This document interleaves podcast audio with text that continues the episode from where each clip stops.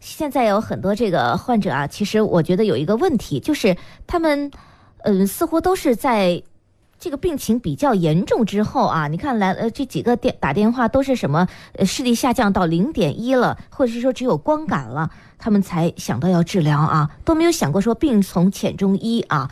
那么对于这样的一些患者的话，嗯。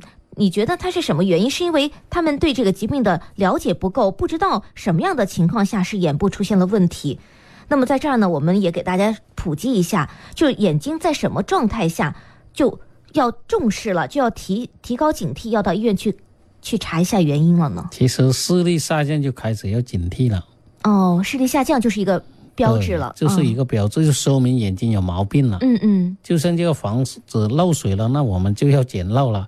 等到它它想塌了才去捡漏，那就也晚太了迟了，就晚了。嗯对，所以呢，这个呢治病一样的道理的，嗯越早治疗，那保存的视力就越好。你嗯拖的时间越长，眼底的损害就越大，嗯到时候呢治疗的可逆度就越小，保存的视力就越差。所以呢，这个为什么我们强调越早治疗，就是这种道理，嗯，早治疗早康复嘛。但是也有人可能会有这样的疑问啊，就说我的视力下降，可能是这段时间用眼过度，或者是疲劳啊、或者是情绪上面有影响。这个，嗯，它是可以休息一段时间，可以修复的，可以自我调节好的。那和咱们眼部疾病它有一什么明显的区别吗？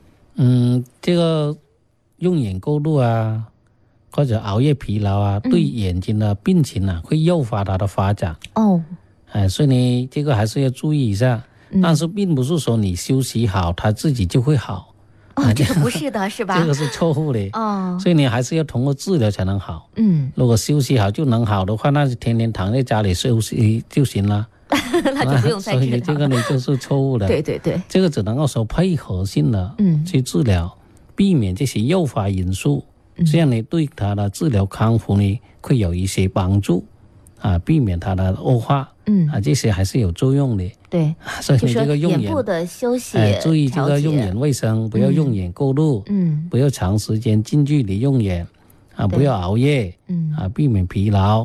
啊，这些呢还是对这个病的康复有一定的好处。是的啊，其实我们都说现在不管是学生也好啊，还是我们这个年轻人也好啊，呃，用这个电子产品。这个是非还是常比较多，多非对常的多啊！